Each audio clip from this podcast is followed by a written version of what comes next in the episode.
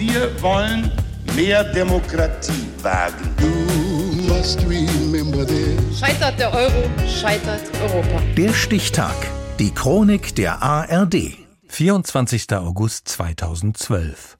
Heute vor zehn Jahren sprach die amerikanische Dopingagentur USADA eine lebenslange Sperre gegen den Radrennfahrer Lance Armstrong aus.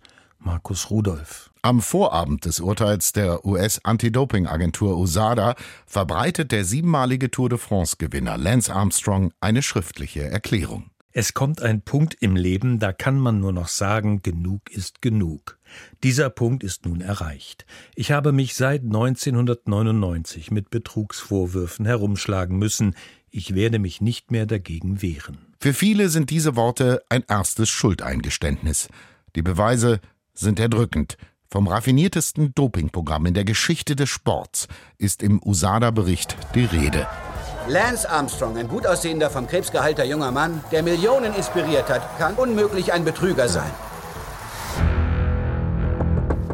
Im Kinofilm The Program, dessen Drehbuch immerhin auf Zeugenaussagen basiert, wird seine Reaktion auf das Urteil vor dem USADA-Gremium so geschildert. Ich werde lebenslang gesperrt. Blödsinn. Ich werde Ihnen helfen, den Radsport zu säubern und dann fahre ich wieder. Das raffinierteste Dopingprogramm in der Geschichte des Sports. Ehrlich? Noch nie was von der DDR gehört?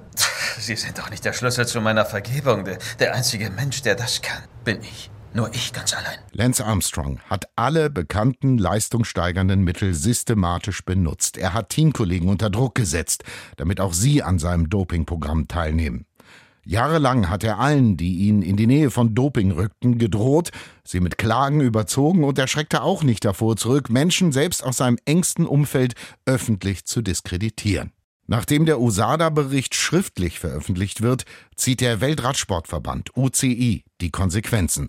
Präsident Pat McQuaid am 22. Oktober 2012. The UCI will ban Lance Armstrong from cycling and the UCI will strip him of his seven Tour de France titles. Seine sieben Tour de France-Siege werden ihm aberkannt.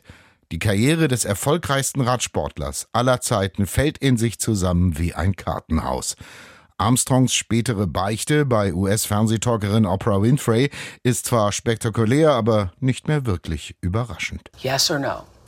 In all seven of your Tour de France victories, did you ever take banned substances or blood dope? Yes. Wäre er heute noch aktiver Sportler, sagt Lance Armstrong, würde er nicht mehr dopen.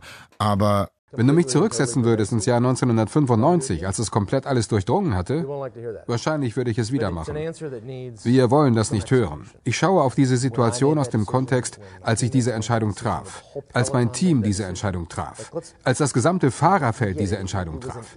Es war eine schlechte Entscheidung in einer nicht perfekten Zeit.